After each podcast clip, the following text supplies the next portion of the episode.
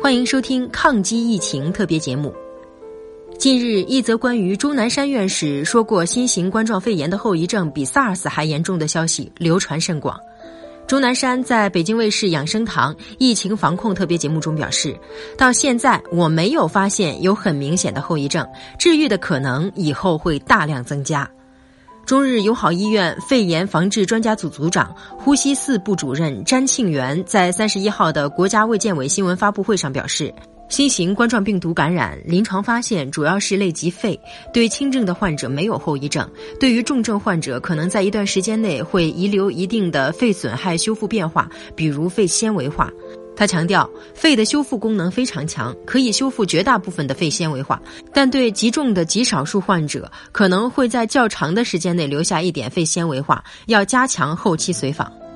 所以由此可见，新冠肺炎治愈后会留下后遗症的说法是不准确的，大家不要轻信谣言。以上就是本期节目的全部内容，感谢您的收听，下期我们不见不散。